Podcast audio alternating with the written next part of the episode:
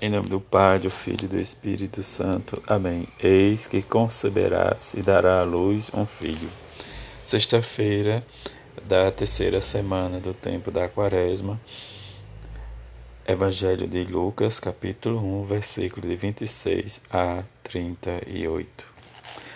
No sexto mês, o anjo Gabriel foi enviado por Deus a uma cidade da Galileia chamada Nazaré, a uma virgem prometida em casamento a um homem chamado José.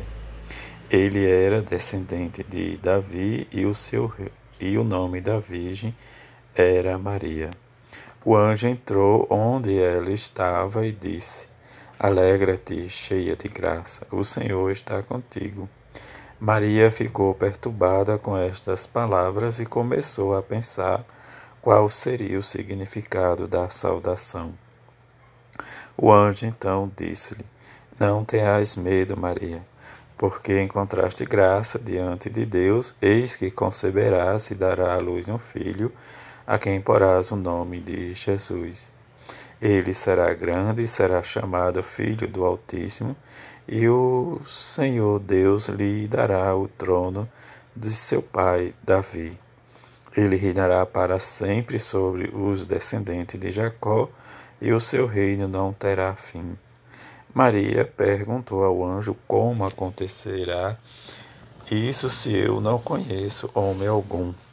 O anjo respondeu: O Espírito virá sobre ti e o poder do Altíssimo te cobrirá com sua sombra. Por isso, o menino que vai nascer será chamado Santo Filho de Deus.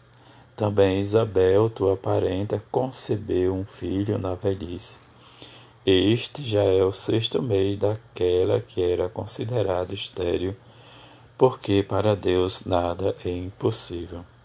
Maria então disse: Eis aqui a serva do Senhor, faça-se em mim segundo a tua palavra. E o anjo retirou-se. Palavra da salvação, glória a vós, Senhor. Nesta sexta-feira, a igreja celebra a Anunciação do Senhor. Na igreja antiga, celebrava-se pouco antes do Natal o mistério da encarnação. A isso se refere ainda hoje o texto litúrgico do terceiro domingo do Advento. Não foi apenas uma preocupação de exatidão cronológica que contribuiu para fixar a festa da Anunciação nove meses antes do nascimento do Senhor. Cálculos eruditos e considerações místicas fixavam igualmente 25 de março, a data da crucificação de Jesus e da criação do mundo. Deus não entrou no mundo pela força que propôs o sim de Maria realiza definitivamente a aliança. Nela está todo o povo da promessa, o antigo, o hebreus e o novo, a igreja. O Senhor está com ela. Isto é Deus, é nosso Deus e nós somos para sempre seu povo. As leituras da liturgia de hoje, que é uma solenidade do Senhor, nos orientam para o mistério da Páscoa o primeiro, o único sim do Filho, que entrando neste mundo disse: Eis que venho para fazer a tua vontade.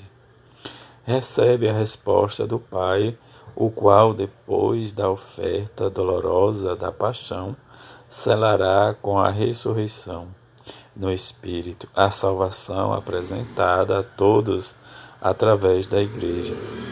A encarnação é também um mistério da colaboração responsável de Maria na salvação recebida como dom.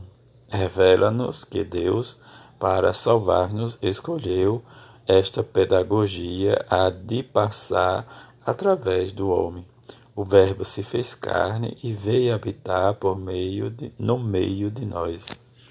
E nós vimos a sua glória repetindo em cada missa, fazei isto em memória de mim, o Senhor nos ensina a darmos também o nosso corpo e o nosso sangue aos irmãos, Tornamos assim digno de fé a salvação de Deus, encarnando-a também nos pequenos. Sim, que todos os dias repetimos a exemplo de Maria.